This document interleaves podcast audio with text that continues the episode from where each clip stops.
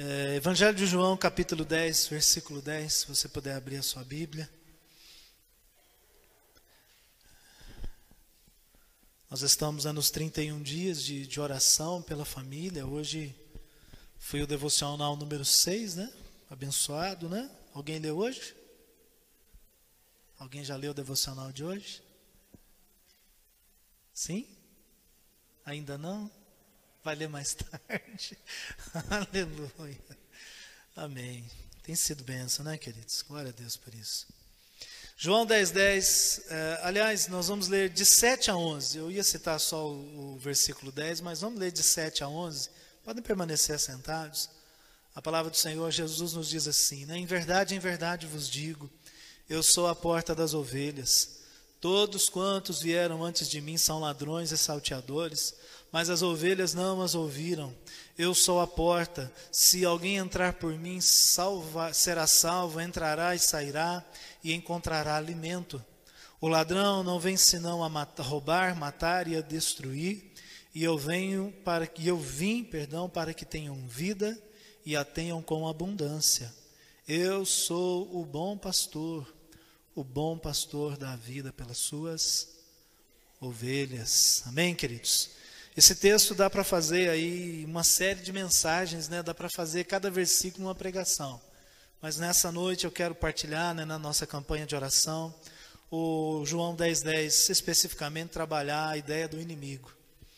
O inimigo que rouba, mata e destrói. E sabe, irmãs e irmãos, uma coisa que nós precisamos ter muita atenção é exatamente no motivo pelo qual o Senhor Jesus usou essa expressão e trouxe esse ensino para as nossas vidas. Quando ele disse o ladrão rouba, mata e destrói, o Senhor está nos mostrando que por trás de uma ação do mal, que por trás de uma ação maléfica, maldosa, enganadora, que por trás, enfim, da realidade do, do reino espiritual maligno, falando dos ataques aos quais nós somos submetidos e acometidos, existe uma estratégia. O inimigo das nossas almas, como também é chamado lá em Apocalipse, em outros textos da Bíblia, ele, ele às vezes ele não se revela né, de forma assim espontânea, ele não se revela de forma esclarecida. Esse inimigo que veio para matar, para roubar e para destruir, ele trabalha disfarçado. Ele, ele tenta. A, a, o seu trabalhar é escondido, porque não sei se você já teve. Apesar que isso até isso está mudando, né? Mas antigamente, não sei se você já passou por isso, de ser assaltado, de ser furtado, furto ou roubo, né? Quando alguém chega na gente é roubo, né? Furto é quando a gente não está presente. Se você já passou né, por uma situação de ser roubado, as pessoas antigamente, os ladrões, né, eles andavam meio que escondidos, né, meio disfarçados, né? Hoje, infelizmente, a violência está tão atordoante que eles nem em grandes cidades, em grandes centros, eles eles nem se dão mais ao, ao, ao cuidado de esconder-se, né, de trabalhar de, de forma disfarçada. Já é esclarecido, já é visível, mas a estratégia de alguém que quer o mal sempre é trabalhar escondido, é disfarçar, é usar de artimanhas, é usar de astúcias. Né? Astúcia é um pensamento enganoso ou que quer conduzir alguém a um erro, a uma falha, a um equívoco. Uma outra coisa que talvez isso não mudou desde os tempos de Jesus até hoje é o fato de que toda pessoa que quer roubar alguma coisa de alguém planeja. Não é? Mesmo aqueles ladrões que a gente vê nos, nos telejornais ou nas notícias de internet que eles chegam para roubar um celular de alguém na rua, mas eles planejaram aquilo porque eles compraram uma, uma, uma bagagem, uma bolsa né, de, de entrega, de entregador de, de, de moto, né? Aí fazem a propaganda igualzinho da marca, lá eu não vou citar nome, que eu não quero fazer propaganda para ninguém aqui, né? Põe a marca lá do aplicativo de entrega de refeições, seja ele qual for, e aí ele anda livremente pelas ruas da, pelas ruas da cidade, ou seja, ele planejou cada uma dessas ações. Ele orquestrou, ele organizou. Infelizmente o ladrão, ele não tem piedade ou a ladra, né, se for uma mulher, mata. Mata por um celular, mata por uma correntinha de ouro, mata por um carro, mata, enfim, por qualquer coisa que seja. As pessoas é, inclinadas ao mal, elas não têm piedade de ninguém. Infelizmente, a gente assiste isso constantemente nos telejornais, nós lemos nos jornais, assistimos na internet as tragédias que ocorrem em todo tempo, em todo momento. O ladrão que vem para matar, roubar e destruir, seja humano, seja espiritual, coloca mentiras na, na mente das suas vítimas. Pastor, o que, que isso tem a ver com família? A gente está na campanha da, da família, né, gente? Eu pergunto para vocês: existe algum ladrão espiritual tentando matar, roubar e destruir a sua família? Roubar, matar e destruir os seus sonhos? Roubar, matar e destruir as gerações que servem a Deus na, na igreja, que servem a Deus no seu reino? Sejam as gerações de jovens, de adolescentes, sejam as gerações também de pessoas adultas e maduras. Será que existe algum ladrão espiritual tentando roubar, enfim, aquela obra que o Senhor construiu? Será que existe algum ladrão espiritual tentando frustrar os sonhos de um casamento feliz e abençoado, os sonhos, os planos, o ideal de um relacionamento saudável entre pai e mãe e seus filhos e filhas, entre os filhos e os seus pais, entre amigos e amigas? Será que existe, meus irmãos e minhas irmãs, astúcia, engano, disposição, disfarces, coisas que aparentemente são, mas na verdade não são? Será que existem enganos hoje com relação à, ação é, que tem sido orquestrada, planejada e intencionada contra a família? Eu diria sim. O inimigo tem lançado no coração de maridos e mulheres a sensação da frustração, da angústia, do distanciamento. O inimigo tem lançado espiritualmente sobre os filhos o sentimento de, de, de insegurança. Ah, os pais também sofrem por verem os seus filhos distanciados. Os amigos e as amigas não conseguem mais partilhar de uma vida saudável. E quando a família é afetada, guarda isso porque é uma verdade que não apenas eu falo, mas muitas pessoas falam. Quando uma família é afetada, a igreja, a sociedade sofre, porque a família é, independente do modelo, independente da, da ascensão social, independente do sobrenome, seja um Zé da Silva igual a este que vos fala, seja um, um Marques, né, Rogério Marques, né? Não, sei o que, Rogério? Elias, né? Um, Eli, um Elias fogo do céu. Seja um Elias, né, como o Rogério, seja uma Marla como a Michele, né, Michele Marla, seja, enfim, né, um Machado que nem o Adilson, ou um importado que nem o Saquete, o Saquete, né, eu não sei como é que é o, eu não sei como é que é a pronúncia aí, saquete, saquete, enfim, seja qual for a origem, o inimigo, ele, quando destrói uma família, quando ele lança uma família na confusão, no conflito, ela, ele consegue afetar a sociedade inteira. Sabe, meus irmãos e minhas irmãs, a boa notícia, né? deixa eu trabalhar boas notícias para a gente ter um tempo de oração. O, esse inimigo que, como Jesus disse, veio para matar, roubar e destruir, a boa notícia é que ele já está derrotado. Amém, queridos? Esse é um inimigo que luta uma guerra que ele já perdeu. Mas ele não desiste. Ele não para. Ele não para.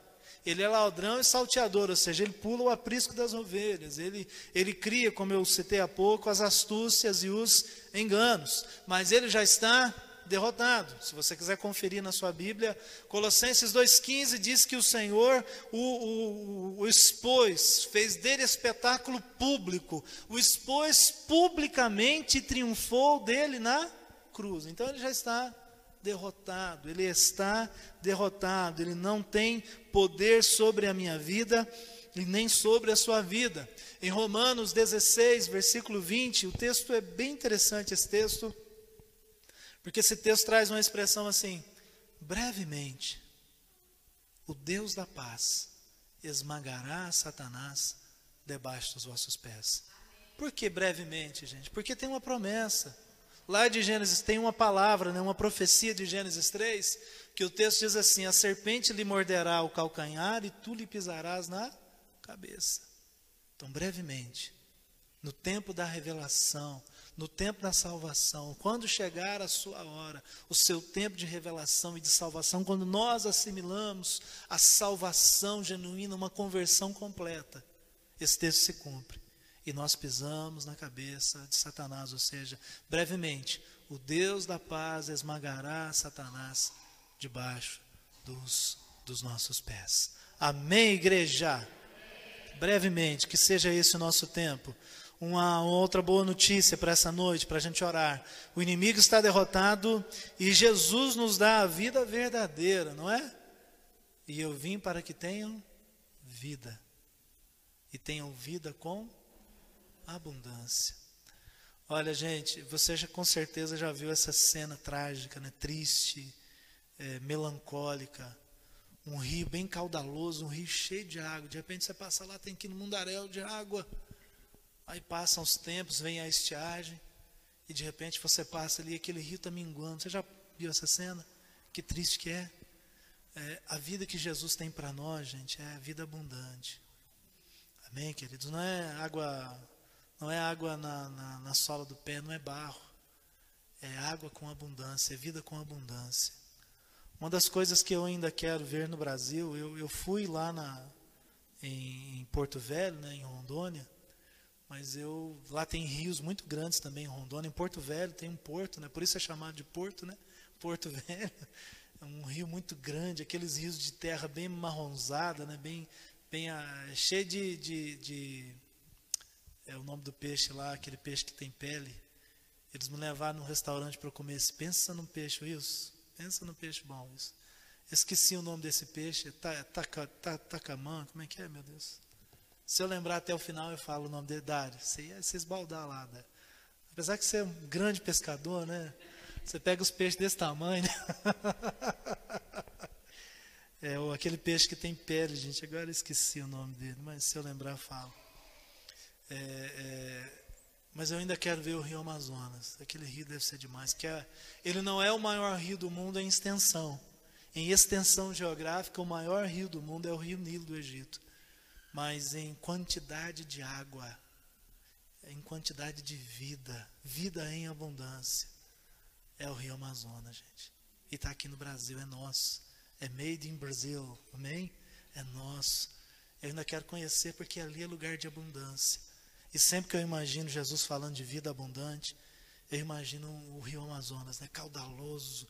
E não é só por causa das águas, é porque onde aquele rio passa, gente, tem vida tem vida marinha, né? tem vida aquática, tem vida verde, os animais, as populações ribeirinhas, todo mundo se beneficia da abundância da vida que existe no, no rio Amazonas.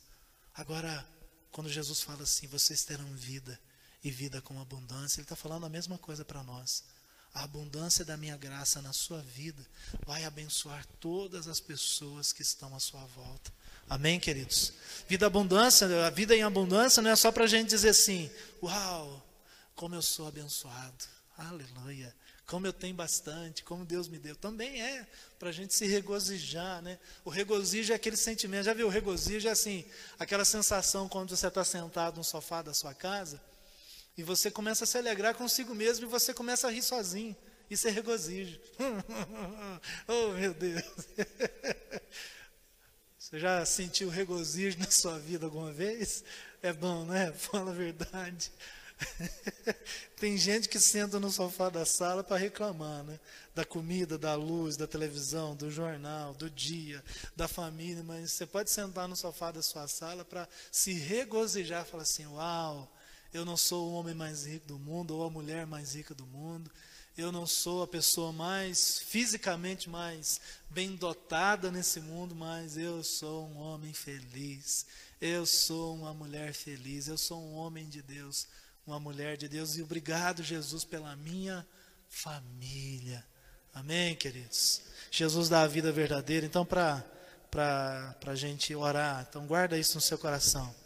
Em primeiro lugar, para essa vida verdadeira ser realidade na família, nós precisamos entender os princípios bíblicos acerca do casamento. Efésios 6, de 1 a 4, diz assim: Filhos, sejam obedientes aos seus pais. Primeiro princípio, princípio da obediência.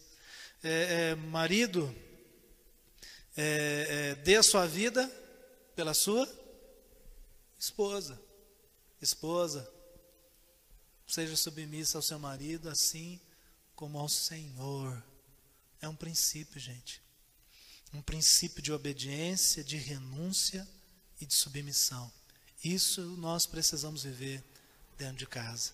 Amém, queridos? E tem outro princípio que é não provoque a ira dos seus filhos, né? Acho que é o Efésios 6,4. Não provoque a ira dos seus filhos. Então, aprenda a viver em paz.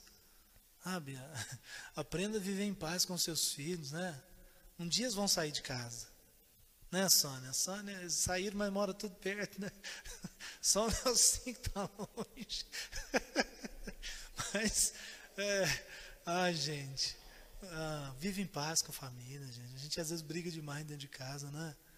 Ah, era muito comum lá em Uberlândia a gente ouvia a gritaria dos vizinhos, né? A, a, minhas vizinhas falando com os, com os filhos dela, falando! Você ouvia lá do outro lado. Ai, gente. Não, não, não, não, não. A gente pode viver em paz, né? Se a gente tiver que gritar dentro de casa, que tal a gente gritar todo dia de noite? Bença, pai! Bença, mãe! Né? Oh, coisa gostosa, né? Eu gostava tanto disso, gente. Era tão bom. Quando a gente reunia primaiada tudo numa casa lá para dormir, todo fim de semana a gente reunia. E aí, cada fim de semana era na casa de um que a gente dormia. Praticamente era assim, né? E aí de noite era bença tia, bença tia, bença pai, bença mãe. Aí se tinha cinco, cada um falava de uma vez, né? Aí era minha vez, era a vez do outro. Aí, meu Deus, o meu tio, meu tio, meu tio Antônio, tio Chico, ele era, ele era muito legal, mas ele às vezes ele apelava, assim, ó, tá todo mundo abençoado aí, pode dormir, chega. Mas era brincadeira, né? era para interagir, sabe, queridos? Então, é, são princípios. Um segundo princípio para a gente né, ter esse tempo diante de Deus. É, compreenda e perdoe. Isso eu falei domingo, então não vou enfatizar tanto hoje. Compreenda e perdoe os seus familiares. Amós capítulo 3, versículo 3, a Bíblia diz assim: Andarão dois juntos, se não existir entre eles acordo, então a gente precisa estar em acordo. A família tem que, tem que ter acordo, gente. Amém? A gente, acordo é a mesma condição, é a mesma percepção. Você pode até pensar diferente, mas se precisa fazer alguma coisa, vamos fazer junto. Sabe aquele negócio assim, eu te falei, hum, eu te falei. Ah, você é tão chato, para com isso, pelo amor de Deus.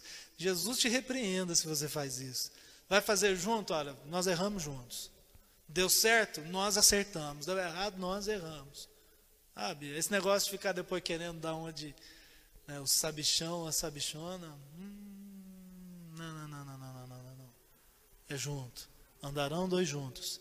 Se não existir entre eles acordo. E aí depois a gente podia citar ainda do perdão, lá de Mateus 18. Um terceiro princípio, bem rapidinho, é tome posição e resista aos ataques do diabo. Tiago 4,7 diz, né? Submetam-se a Deus e resistam ao diabo. Não fica aceitando passivamente o inimigo é, tentar contra a sua casa, não, gente. Toma posição de, de batalha espiritual, de oração, de, de intercessão. Sabe? Não, fica, não, é, não seja uma pessoa passiva. Seja proativo, tenha atitude. E a primeira atitude é lute contra as ciladas espirituais, resista ao diabo. O Pedro, na primeira carta de Pedro 5,8, Pedro disse assim: Estejam alertas e vigiem, o diabo, vosso inimigo, anda ao redor como um leão. E rosnando mesmo, rosnando não, né? o leão não rosa, né? o leão ele brada, né? É isso? Hã? Quê? Ah, é. Ruja o leão, que a terra estremeça diante da majestade de Jesus. Ai, meu Deus, o leão ruge, né, gente? Meu Deus, é verdade. O leão está rugindo, gente. O inimigo, ele está tentando nos intimidar. Mas resista, em nome de Jesus. Amém? Resista ao inimigo. E para a gente orar agora, né, a última coisa que eu quero partilhar é vigie. Vigilância. Em casa, uma coisa que nós temos já há muitos anos, a gente, nós, nós, nós assistimos tudo. Mas quando tudo assim que a gente quer, né? Mas quando a gente vê que tem uma cena ou algum valor que não é condizente com o que nós acreditamos, ou nós desligamos ou nós mudamos de canal. É um fato. Eu não fico arriscando para ver se vai dar certo no final. É, de vez em quando até eu, a Ju, né, eu falo assim, Ju, mas e ela fala para mim também, é, Luciano, né, a gente precisa viver, né, a gente precisa ver as coisas, precisa ter liberdade, mas a liberdade não pode custar a nossa integridade, os nossos princípios e os nossos valores. Amém, queridos? Então, quando alguma coisa, um programa de TV, uma internet, seja o que for, começa a contrariar coisas que nós não concordamos, nós mudamos de canal. Ou a gente não assiste mais. Ponto final. É, a gente tem que ter controle sobre essas coisas, gente. Amém? Porque a nossa mente é esponja, né? Tanto das crianças quanto a nossa. A gente vai absorvendo, absorvendo. Quando vê, nós estamos em perdição. Então vigie. Vigie a questão da, da violência doméstica. Vigie a questão dos conflitos familiares. De onde vêm os conflitos familiares? Questões financeiras. Quem é casado e tem filhos vem da educação dos filhos, os pais discordam muito na educação dos filhos, às vezes a mãe quer de um jeito, o pai quer do outro, aí se tem vô e vó às vezes envolvido também, às vezes quer intrometer, enfim, educação é prioridade do pai e da mãe, né? Vô e vó é, é acessório para o bem, né? Não, quem educa, quem corrige tem que ser pai e mãe. Mas aí às vezes tem discordância entre o casal, e aí o que, que a criança faz? Ela começa a jogar. Se me favorece tal coisa com meu pai, eu vou com meu pai. Se me favorece tal coisa com minha mãe, eu vou com a minha mãe. E aí fica jogando. E aí, enfim. Então, conflitos familiares, vida financeira, educação de filhos, a intimidade né, do casal. Eu não vou tocar nesse ponto aqui, né? Não, não dá para trabalhar isso agora. É, vigie a questão da pornografia. Ah, se, se o seu filho tem seis anos se ele for assistir um programa, está lá escrito faixa etária 6 anos. Ele não tem nada que assistir faixa etária 16, 18. Não tem nada que ver, gente. Ah, mas ele gosta. Problema dele que ele gosta, mas ele não vai assistir. Quem é que manda nesse negócio aí, gente? Quem é que é a autoridade?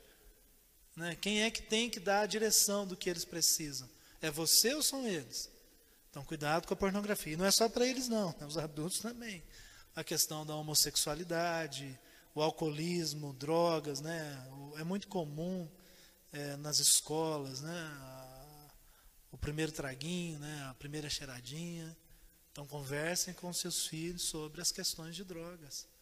É, a gente precisa conversar sobre isso, né?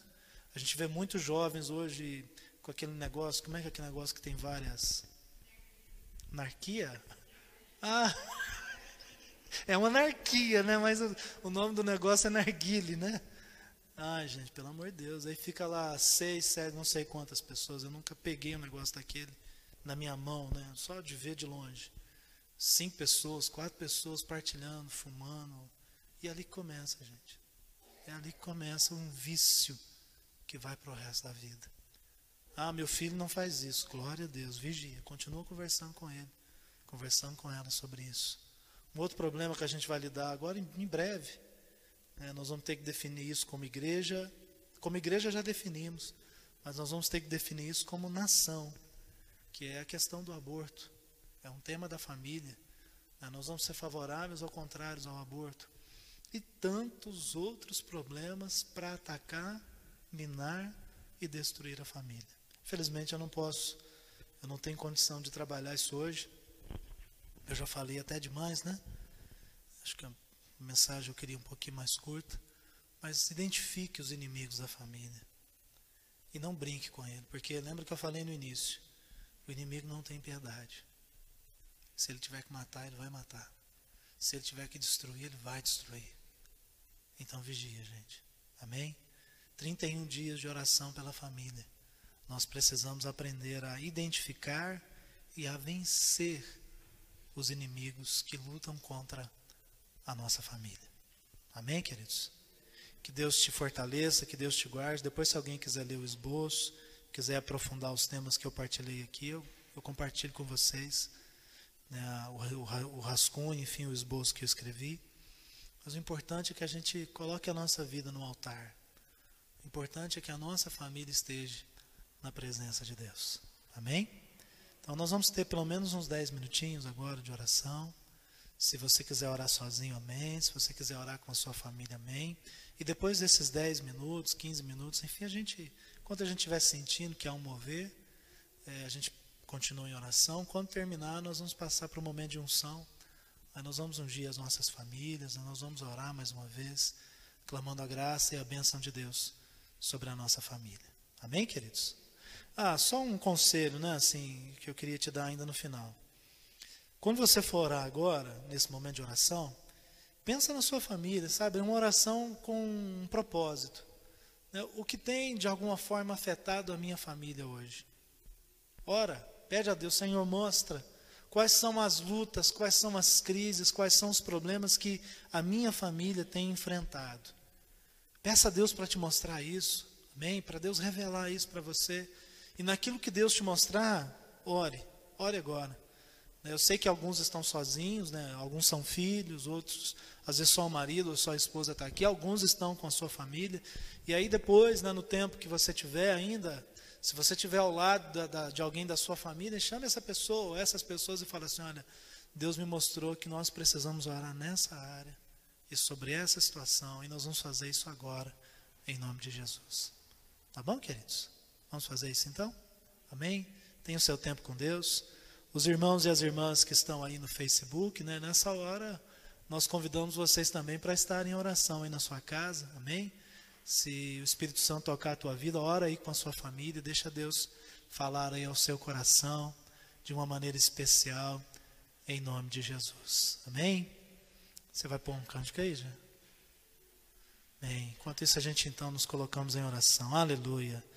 Espírito Santo de Deus, ô oh, Paizinho Santo, nós acabamos de partilhar uma mensagem, Deus, e agora nós vamos ter um tempo de oração.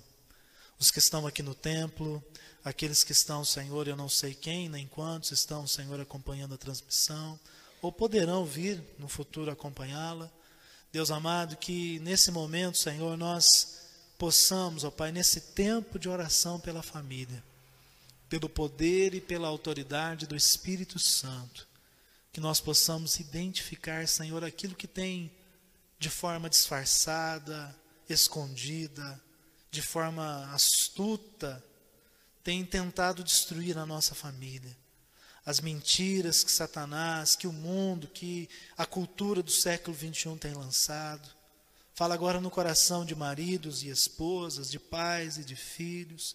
Fala no coração da igreja, Deus. Mas, sobre todas as coisas, Deus, que nós possamos ter nessa noite a clareza de que o inimigo já está derrotado e que o Senhor tem uma vida abundante para cada um de nós. Vem tocando, Senhor.